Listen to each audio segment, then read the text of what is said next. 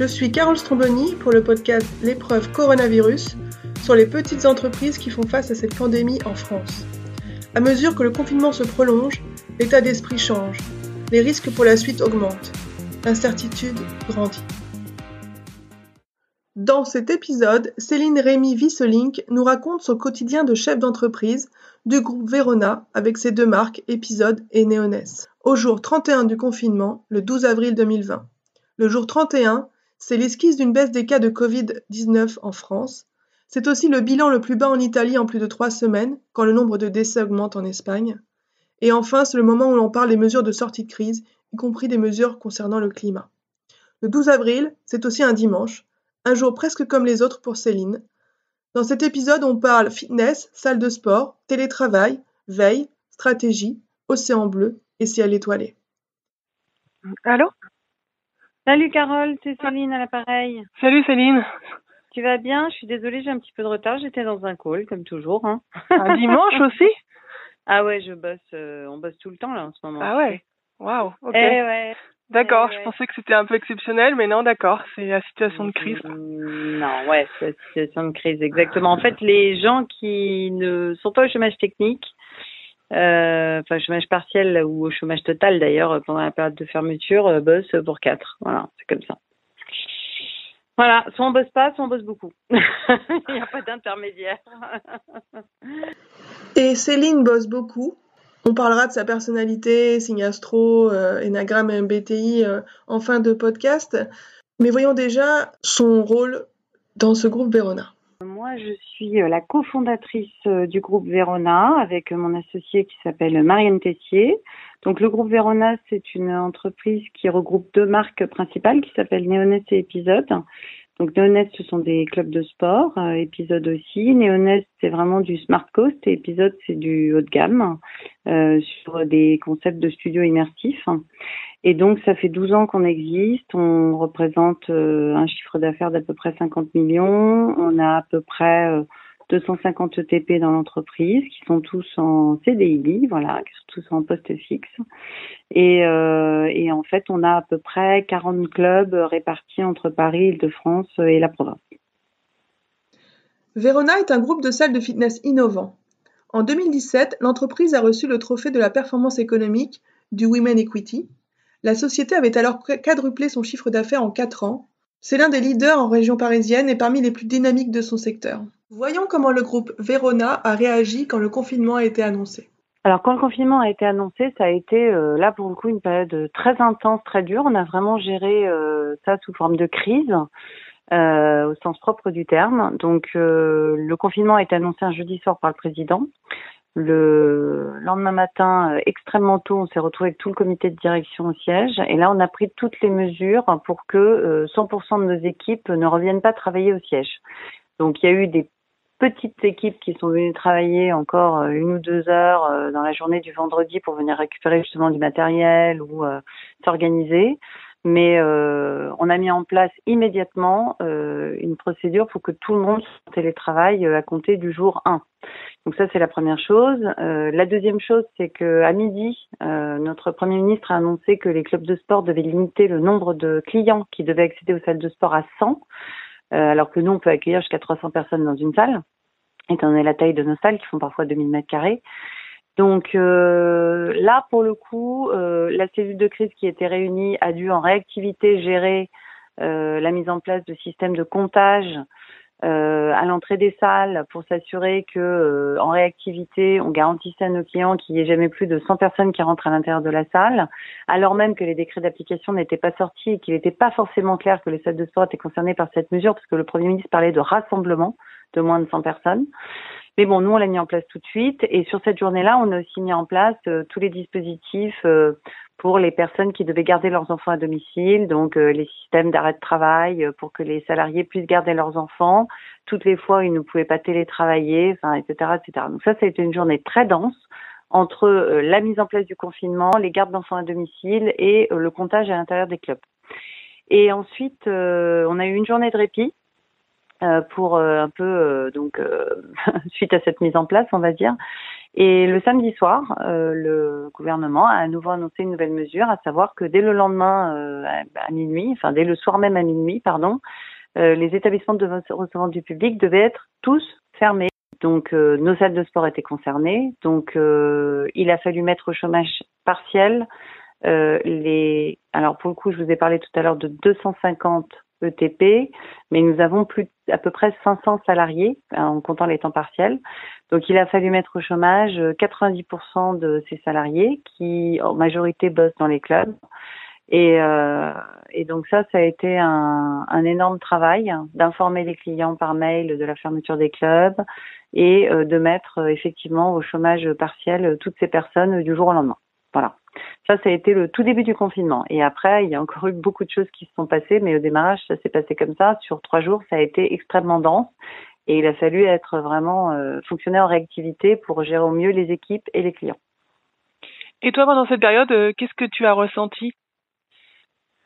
Alors, très sincèrement, pendant cette période, euh, on était, on était sur le pont. moi, j'ai ressenti énormément de, de professionnalisme et de, et de j'étais très fière de la manière dont nos équipes sièges qui sont restées ont géré cette période de crise parce que personne n'a paniqué. Euh, on a eu des moments de difficiles, de stress, d'angoisse. Certains ont parfois un petit peu craqué, etc. Ce qui me paraît complètement normal.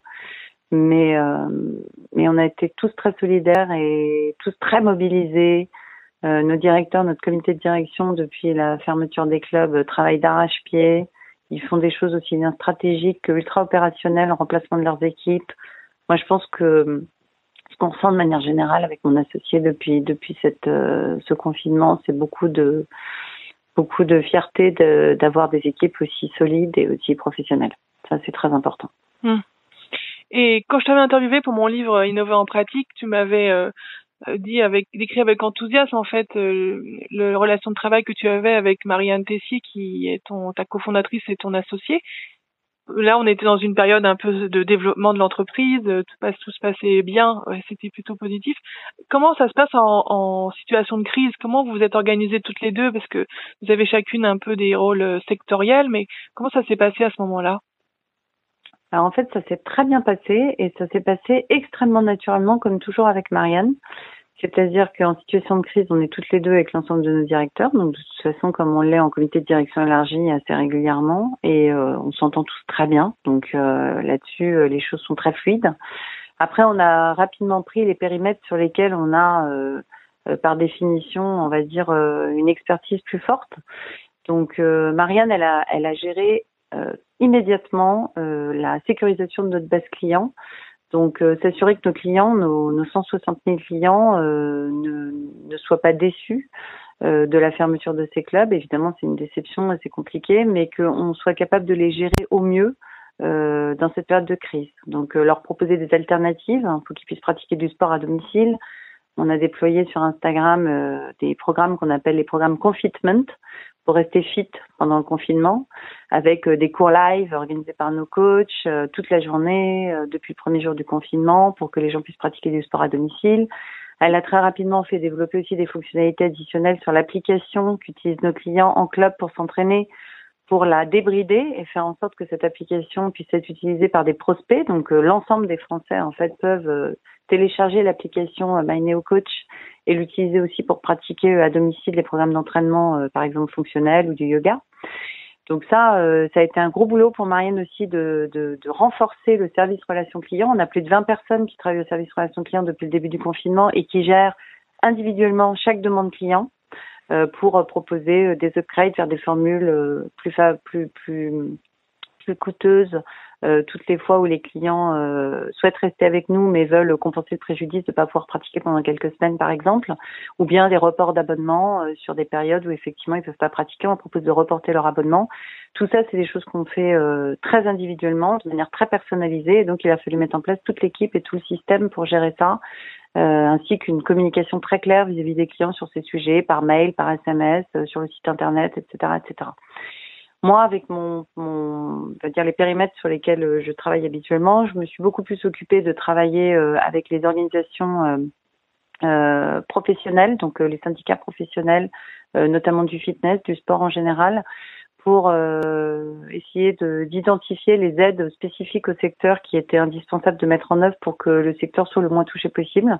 Donc moi, je parle pas mal avec les pouvoirs publics euh, via ces organisations euh, professionnelles, donc les cabinets ministériels. Euh, on construit des notes pour essayer de réfléchir à comment est-ce qu'on pourrait déconfiner nos salles demain de la manière la plus, on va dire, la plus sécurisante pour les clients et aussi pour nos équipes. Donc trouver des modus operandi qui font qu'on peut ouvrir et dans de bonnes conditions. Hmm. Et est-ce que tu vois cette démarche adoptée par toutes enfin les autres euh, entreprises dans le secteur du fitness dans lequel tu évolues, ou est-ce que vous restez un petit peu à part euh? Alors moi, je pense qu'il y a énormément d'initiatives personnelles qui sont intéressantes à différents niveaux et sur différents sujets. Donc euh, il y a beaucoup de choses qui se font dans le domaine du sport en général, pas que dans le fitness. Euh, après, ce que je peux dire pour pour euh, l'avoir vu au quotidien là depuis quelques semaines, c'est que c'est quand même plus facile quand on a un groupe bien structuré, euh, qu'on a déjà un comité de direction, qu'on est déjà nombreux autour de la table à réfléchir, qu'on a une force de frappe en fait pour mener ces démarches aussi euh, de, de, on va dire, de réflexion profonde sur la stratégie.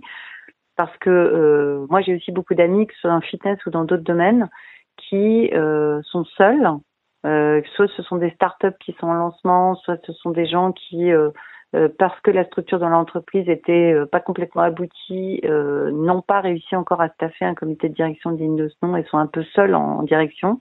Et donc quand c'est le cas et qu'on gère la crise, plus essayer de gérer la prospection, enfin l'avenir, on s'aperçoit que c'est quand même beaucoup plus difficile. Donc nous, on, on, on, essaye à notre niveau aussi, euh, par rapport à un certain nombre d'expertises qu'on développe, sur un certain nombre de sujets pendant cette période de crise, justement de, faire bénéficier d'autres acteurs de ce qu'on crée ou de ce qu'on fait, notamment sur des domaines, par exemple, euh, d'analyse juridique ou d'analyse de risque, etc., pour que euh, des indépendants, par exemple, puissent en bénéficier. Parce que quand on est indépendant, qu'on a par exemple créé une franchise, euh, on est quand même euh, beaucoup plus seul que quand on est à la tête d'un groupe comme le nôtre avec une structure siège de 70 personnes, etc. Donc je pense que ça, c'est je pense que tout le monde est capable de le faire en fait. En revanche, il faut quand même avoir un minimum de bande passante pour pouvoir le faire et tout le monde n'a pas cette bande passante du fait de la structure de son entreprise. Qu'est-ce que vous faites concrètement pour euh, partager un peu tous ces travaux et ces réflexions?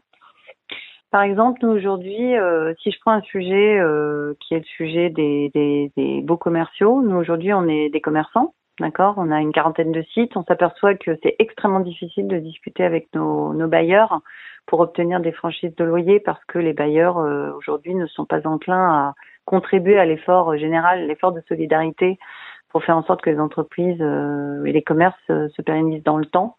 Euh, nous, on doit gérer des gestes commerciaux vis-à-vis de nos clients parce qu'on est fermé et eux font partie du maillon, sont un maillon de la chaîne et on estime qu'ils devraient contribuer en nous accompagnant, par exemple, sur des franchises de loyer euh, pendant un certain temps. C'est des discussions qui sont très difficiles. Nous, aujourd'hui, on est euh, très bien accompagnés par des très grands cabinets d'avocats sur ces sujets. On discute beaucoup avec d'autres enseignes, on discute beaucoup aussi avec, encore une fois, des membres de cabinets ministériels. Et on pense qu'il y a un certain nombre de choses qu'on peut activer pour faire valoir nos droits. Et donc, on fait en sorte que euh, tout le monde puisse être au courant de ces différents leviers euh, à tous les niveaux, via des associations de commerçants, via euh, notre propre réseau, de toucher un certain nombre d'enseignes et de les tenir au courant de tout ce qu'il existe pour se défendre.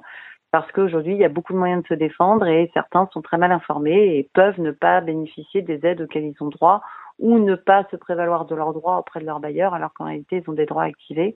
Donc on organise euh, depuis le début de la crise, moi j'ai été en call quasiment tous les jours euh, et maintenant ça s'estompe un peu plus donc c'est une fois par semaine avec un certain nombre d'organisations syndicales qui animent des réunions de réflexion avec différentes enseignes, euh, que ce soit des commerces dans d'autres secteurs ou que ce soit des commerces du même secteur et on échange des bonnes pratiques, on échange des euh, des idées, on construit ensemble des notes dans des groupes de travail et en fait, euh, on fédère en fait les énergies pour que les grandes enseignes, par exemple, nous on fait partie des grandes enseignes parce qu'on a un certain euh, nombre de salariés, un certain chiffre d'affaires, une certaine structure, etc., puissent encore une fois partager leurs bonnes idées avec euh, des enseignes plus petites ou des franchisés ou des indépendants qui ont moins de temps à passer sur un certain nombre de sujets stratégiques. Mmh.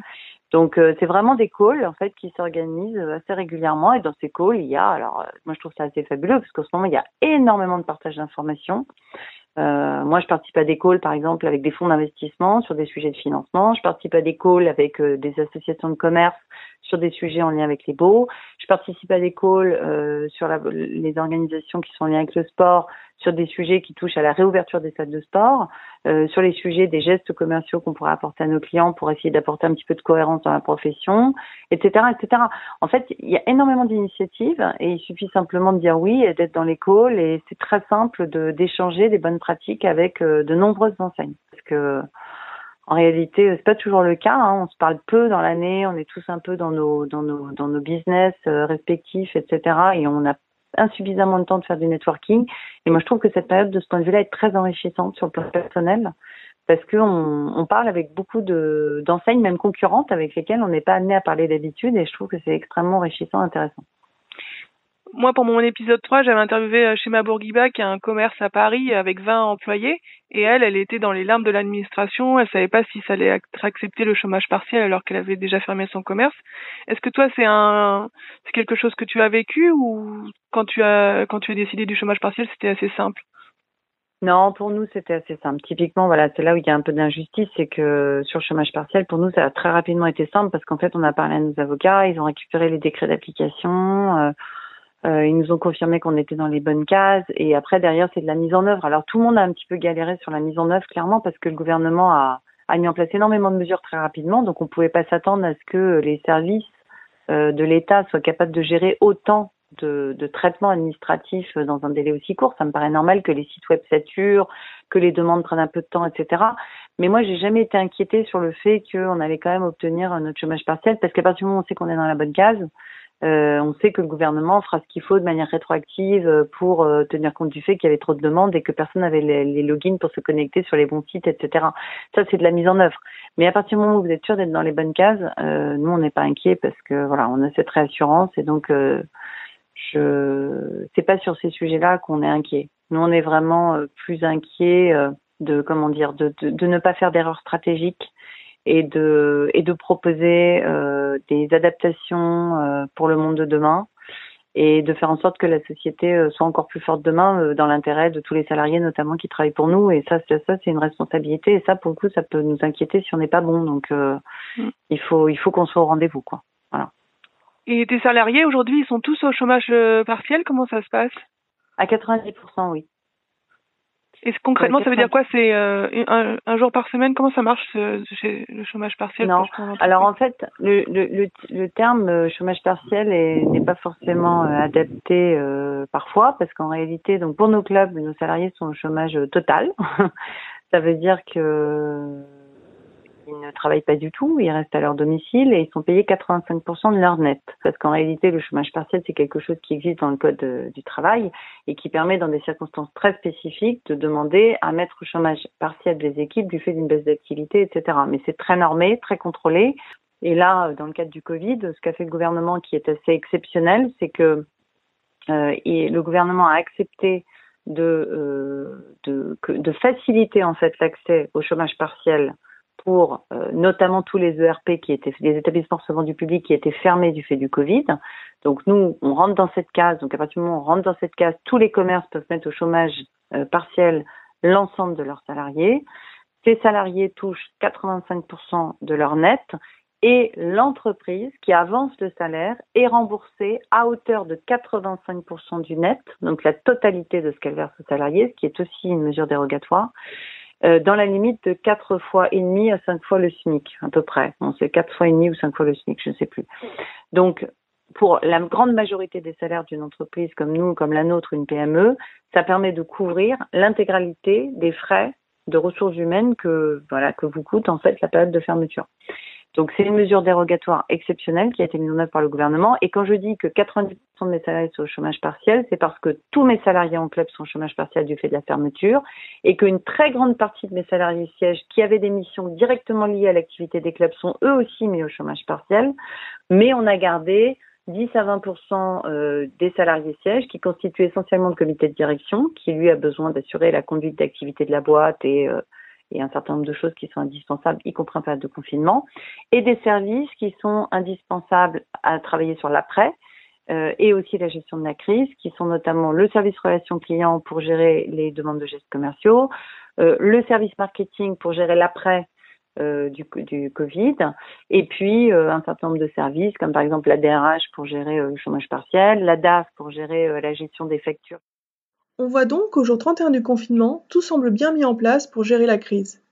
Et Céline va même nous parler d'une stratégie à 5 ans pour laquelle elle cherche déjà du financement. Parce qu'on pense que le Covid va changer le monde, euh, est déjà en train de changer le monde et va changer le monde, va, être aussi un accélérateur sur un certain nombre de sujets, notamment euh, euh, digitaux sur lesquels on, on, travaille déjà tous depuis très longtemps, mais qui vont euh, s'accélérer avec euh, le Covid. Et on s'est beaucoup documenté par l'intermédiaire de webinaires nombreux gratuits qui existent en ce moment sur Internet, sur ce qui s'est passé en Asie post-confinement, sur les comportements des consommateurs post-confinement. Euh, et on, a établi une stratégie à cinq ans qui euh, repriorise un certain nombre d'investissements tenant compte de ces évolutions des attentes des consommateurs. Et on a travaillé main dans la main, euh, moi à la fois sur la partie business plan, recherche de financement auprès des banquiers, et Marianne sur la partie produit aussi mise en œuvre et stratégie de communication marketing. Voilà, donc on est main dans la main sur la stratégie de court terme pour financer la trésorerie court terme évidemment, et moyen terme pour euh, déjà imaginer le, le post-Covid, voilà, qui est très important. Vous avez déjà trouvé vos océans bleus euh, pour l'après-Covid Ouais, ouais. Moi, je pense qu'on a déjà trouvé nos océans bleus parce que parce que on a encore une fois, euh, moi, je pense vraiment, enfin, on pense vraiment toutes les deux que les entreprises qui vont réussir à sortir leur épingle du jeu demain seront des entreprises qui auront appris de cette crise, euh, qui sauront s'adapter à des évolutions d'attentes consommateurs qui sont en recherche d'un prix euh, qui respectent leur portefeuille parce qu'on rentre quand même en récession et il faut que les clients s'y retrouvent, euh, qui vont être en recherche de valeurs, de valeurs humaines, de valeurs euh de valeurs de société, parce qu'aujourd'hui beaucoup de gens se posent des questions sur le, le, sens de notre société. Et puis après il y a des outils, mais nous on pense que le digital est important et que le fait de, de, déployer aussi des outils digitaux vient en complément aussi de l'offre qu'on a aujourd'hui en salle et qui évidemment va perdurer, évidemment va continuer à être très importante parce que les gens ont besoin de lien social, mais, euh, mais qui va être complémentaire d'autres offres sur lesquelles il faut aussi euh, se poser. Tu, tu, parlais donc de stratégie, de, de, des océans bleus que vous avez développés, que vous cherchez à financer, et tu mentionnais à nouveau le télétravail. Qu'est-ce que toi tu vas garder comme modalité de travail après cette crise? Est-ce que tu vas être plus souple sur le télétravail pour tes équipes, plus l'encourager? C'est pas déjà fait avant? Qu'est-ce que tu vas garder de, de, des modes de travail euh, euh, que vous mettez en place actuellement? Tout. On gardera tout ce qui est de bien. C'est-à-dire qu'en réalité, euh, nous aujourd'hui, nos équipes faisaient déjà ce qu'elles voulaient. Moi, j'ai des équipes, par exemple, on a un salarié qui est à l'informatique, on l'a recruté pour qu'il fasse deux jours de télétravail de chez lui en grande banlieue parce qu'il habite assez loin et qui sont décalés par rapport aux équipes sur ses week-ends. C'est-à-dire que lui, ses week-ends, c'est le mardi, mercredi, puisque sa femme, elle travaille pas le mardi, mercredi et lui, il travaille le samedi, dimanche. Donc en télétravail. Euh, donc ça fait des années que nous on fait ça, qu'on a donné beaucoup de flexibilité à des gens qui ont des maisons de campagne, euh, qui peuvent aller travailler trois jours à la campagne euh, parce que c'est plus simple pour eux, qui partent le jeudi soir ou partir le vendredi en même temps tout le monde dans les embouteillages, mais qui en même temps ont cette euh, reconnaissance pour l'entreprise parce que finalement on est très flex avec eux, qui fait que demain on les appelle n'importe quel jour de la semaine, euh, ils sont là, ils sont toujours là. En fait, ils sont jamais loin. Donc euh, on va dire que le lien qu'on crée avec eux fait qu'ils sont toujours là, très proches de nous, très engagés. Donc moi je pense qu'il faut tout garder, il faut garder tout ce qui fonctionne. C'est-à-dire le télétravail tant que faire se peut, partout ça rend, ça facilite des choses, surtout pas l'interdire. Après, nous, on aime bien voir nos équipes, on aime bien se voir physiquement. On se manque. Moi, je pourrais pas, à titre personnel, travailler que de chez moi. Moi, j'ai besoin d'aller au siège, j'ai besoin de boire un café avec mes équipes, j'ai besoin de déjeuner avec eux. J'ai besoin d'avoir un lien physique. Ça, je trouve que c'est la normalité. Être uniquement dans le télétravail, pour moi, c'est pas aussi enrichissant que d'avoir des liens sociaux. En revanche, cette facilité que ça crée euh, toutes les fois où on, on a besoin, en fait, il faut l'utiliser. Il faut pas que ce soit un frein. Demain, ce sera, faut l'utiliser à tout prix. Mmh. Surtout que, que les locaux, ils sont sympas. Euh, bah ouais, bien sûr, on a des locaux sympas et non, franchement, moi, j'y vois que des avantages. Euh, ça, ça, ça, changera tout en bien. Mmh. Sur ce plan-là, ça pourra faire que du bien. Ouais, mais je vois en fait que ça paye hein, d'être dans des démarches d'innovation là. Euh, toutes les sociétés que j'interviewe et qui s'en sortent, euh, bah, c'est comme toi, vous avez déjà des réflexes, des habitudes de travail, une culture de la confiance, euh, un engagement fort. Euh, bon, c'est jamais 100% parfait, mais un axe digital qui est déjà existant, qu'il ne faut pas euh, créer de toutes pièces du jour au lendemain. tout ça, ça contribue à mieux réagir aux difficultés que vivent les entreprises, c'est sûr.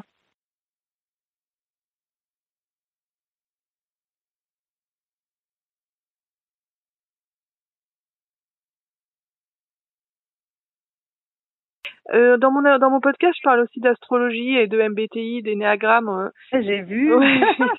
pour qu'on voit un peu les personnes derrière, euh, tu vois, et puis euh, parce qu'autour de moi, si j'ai plein de personnes qui s'intéressent à ça, donc c'est des grilles de lecture sur la personnalité. Voilà, c'est juste là l'intérêt de la chose. Est-ce que toi, tu pourrais me dire, Céline, quel est ton signe astrologique? Je te l'ai mis dans le dans le. Oui, tu m'as mis Gémeaux. Oui, voilà, je suis Gémeaux, exact. Donc euh, voilà, je suis Gémeaux et après je sais pas du tout mon ascendant puisque tu me l'as demandé, je n'ai aucune idée. Est-ce que toi-même tu, tu ça te dit ça dit quelque chose de toi-même Gémeaux? Est-ce que quand on te dit les Gémeaux sont comme ci ou comme ça, ça ça résonne chez toi ou pas du tout? Là où je me disais que j'étais peut-être Gémeaux et je sais pas si euh, tu vois c'est une symbolique du signe ou pas, c'est que je suis très extrême. Donc euh, moi, je bosse énormément et après je peux faire énormément de sport et après je peux euh, euh breaker totalement, mais je, je, je, je, cloisonne énormément les choses, tu vois. Donc mm. c'est très tranché comme ça. Mais euh, mais ça, mais le très tranché n'est jamais pour très longtemps. Tu vois, ça peut être pour trois heures, quatre heures, etc. Mais je, mais par contre, je suis très tranchée. Voilà. Maintenant, est-ce que ça veut dire que c'est des pans de personnalité, tu vois, où d'un seul coup tu peux être vraiment dans le truc très ludique et repasser dans un truc très très euh, très boulot, très concentration, je sais pas, mais en tout cas ce côté volte-face dans la même journée, ça je l'ai vraiment. Hmm. Maintenant, je sais pas si c'est un trait de cette personnalité, de ce signe, enfin voilà, puisque c'est un signe. Oui, moi je suis pas experte, hein, mais après ça dépend vraiment de, la, de ton comment dire, euh, c'est à quelle heure t'es né, où est-ce que t'es né plus précisément. Moi, par exemple, je suis Capricorne et à chaque fois on me dit, oui, les Capricornes, ils travaillent beaucoup, euh, c'est normal que tu sois toujours en train de créer des choses et tout. Je dis, ah bon, mais c'est pour ça. Ah, euh, pour ça. ben voilà, ça explique, tu vois. et, euh, et par rapport à donc l'énagramme, j'ai vu que tu connaissais pas, c'est en fait neuf personnalités. On a une centaine de questions, donc il y a, par exemple, moi je suis dans l'enthousiaste dans les l'énéagramme, c'est une personnalité où mon pire ennemi, c'est l'ennui. Donc ça colle bien avec ma personnalité, j'aime bien faire des choses. Tu vois, j'ai créé le podcast en une semaine, au bout de trois épisodes, j'avais déjà envie de faire autre chose. Donc, euh, moi, je suis très mode projet, j'aime bien quand ça va vite. Aux États-Unis, ils le font beaucoup, ils font, ils font aussi l'énéagramme de toutes leurs euh, toutes leurs équipes pour qu'elles apprennent à mieux se connaître, à mieux communiquer entre elles, tu vois. Enfin, il y a, y a plein de... Et donc ça, c'est assez euh, à la mode. Et le MBTI, en j'ai vu que tu, tu connaissais. Qu'est-ce que tu peux nous dire du MBTI que tu aimerais, que tu trouves euh, fait écho avec ta pratique en tant que, que DG euh? Alors bah écoute, c'est simple. si on résume les, les points clés de mon MBTI, c'est que moi je suis je suis introvertie.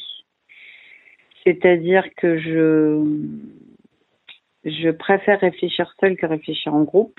Et après, confronter un avis qui est déjà assez abouti avec des personnes qui vont euh, venir me challenger sur ce à j'ai réfléchi. Mais quand j'ai réfléchi à quelque chose, généralement, c'est déjà assez abouti.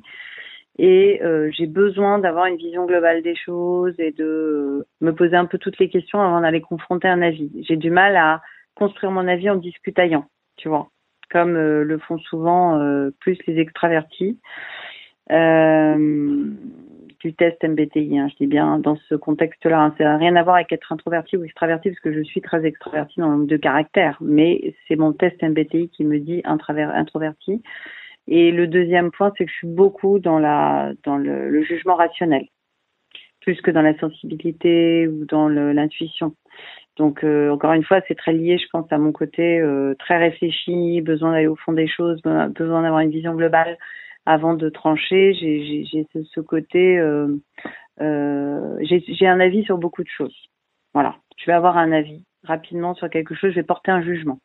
Donc, euh, et je vais défendre mon opinion, je vais défendre mon sujet. Plus que effectivement être à la sensation ou au ressenti ou sur des choses qui sont moins rationnelles. D'accord? Donc ça, c'est mes deux traits de caractère très forts dans mon test MBTI euh, qui ressortent et qui font que euh, euh, qui font que je j'ai plutôt un, tempérament de on va dire, leader qui sait ce qu'il veut et qui a déjà un peu réfléchi à la stratégie de son côté, etc. avant, et qui peut avoir comme défaut de vouloir avoir raison. Voilà. C'est des profils où on a plutôt envie d'avoir raison. Et c'est difficile quand on vous démontre pas par A plus B que vous avez tort. Quand on vous le démontre par A plus B, vous le comprenez bien. Mais quand on vous le démontre pas par A plus B, mais qu'on vous le démontre par des intuitions, c'est plus compliqué. ouais, je comprends. Voilà. D'accord. merci d'avoir partagé ça. Euh, et dernière question. Est-ce que toi, tu as l'impression de vivre une épreuve avec euh, ce coronavirus? Oui, évidemment, on vit tous une épreuve. C'est sûr.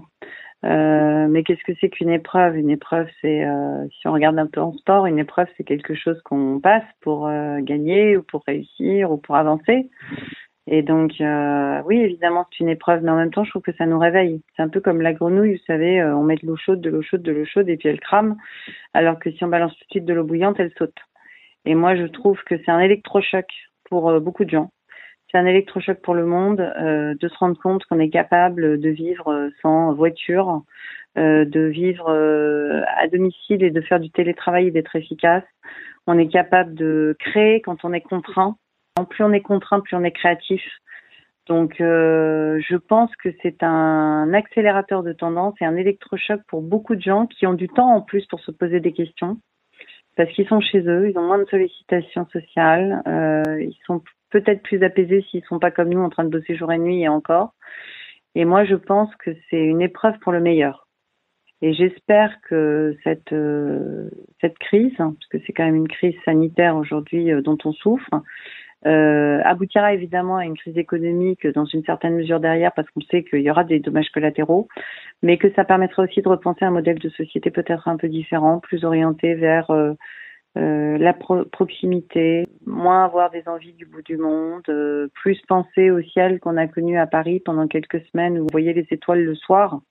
Moi, avec les enfants, je regarde les étoiles et je vois, euh, je vois la grande ours. ça, ça n'est jamais arrivé en 20 ans à Paris. J'ai jamais vu la grande ours à Paris. Donc, je pense que ça, c'est des, des électrochocs positifs qui donnent envie de plus jamais acheter de voiture, de consommer local, de recréer peut-être une Europe plus forte soit capable d'être plus armée, moins dépendante de pays lointains, sans en citer un en particulier. Euh, parce que je pense que c'est même pas le sujet. Euh, le sujet, c'est vraiment de repenser une société plus égalitaire, plus moins dure, plus douce et plus centrée sur euh, les proches aussi, les amis, les proches, la famille. Enfin voilà, des choses qui retrouver un peu de sens aussi et être moins dans la course, dans la course à l'échalote. Je trouve que c'est quelque chose d'important et peut-être que cette épreuve sera très salvatrice en réalité. Merci. C'était Carole Stromboni pour le podcast L'épreuve, interview, enregistrement et montage par moi-même, musique par Grégory Kahn. Si vous avez aimé cet épisode, cliquez sur les 5 étoiles si vous êtes sur iTunes, abonnez-vous sur votre plateforme de podcast préférée et venez me voir sur mon site www.carolstromboni.com slash site slash podcast. C'est là que vous aurez plus d'infos sur les épisodes passés à venir vous pourrez aussi contribuer financièrement pour soutenir ce podcast si vous voulez, si vous pouvez. Les épisodes resteront gratuits quoi qu'il arrive. Vous pouvez aussi m'envoyer une question orale en pièce jointe à carole à carolstromboni.com pour un futur épisode de questions-réponses. A bientôt et bon courage pour cette épreuve que nous traversons. Serrons-nous les coudes.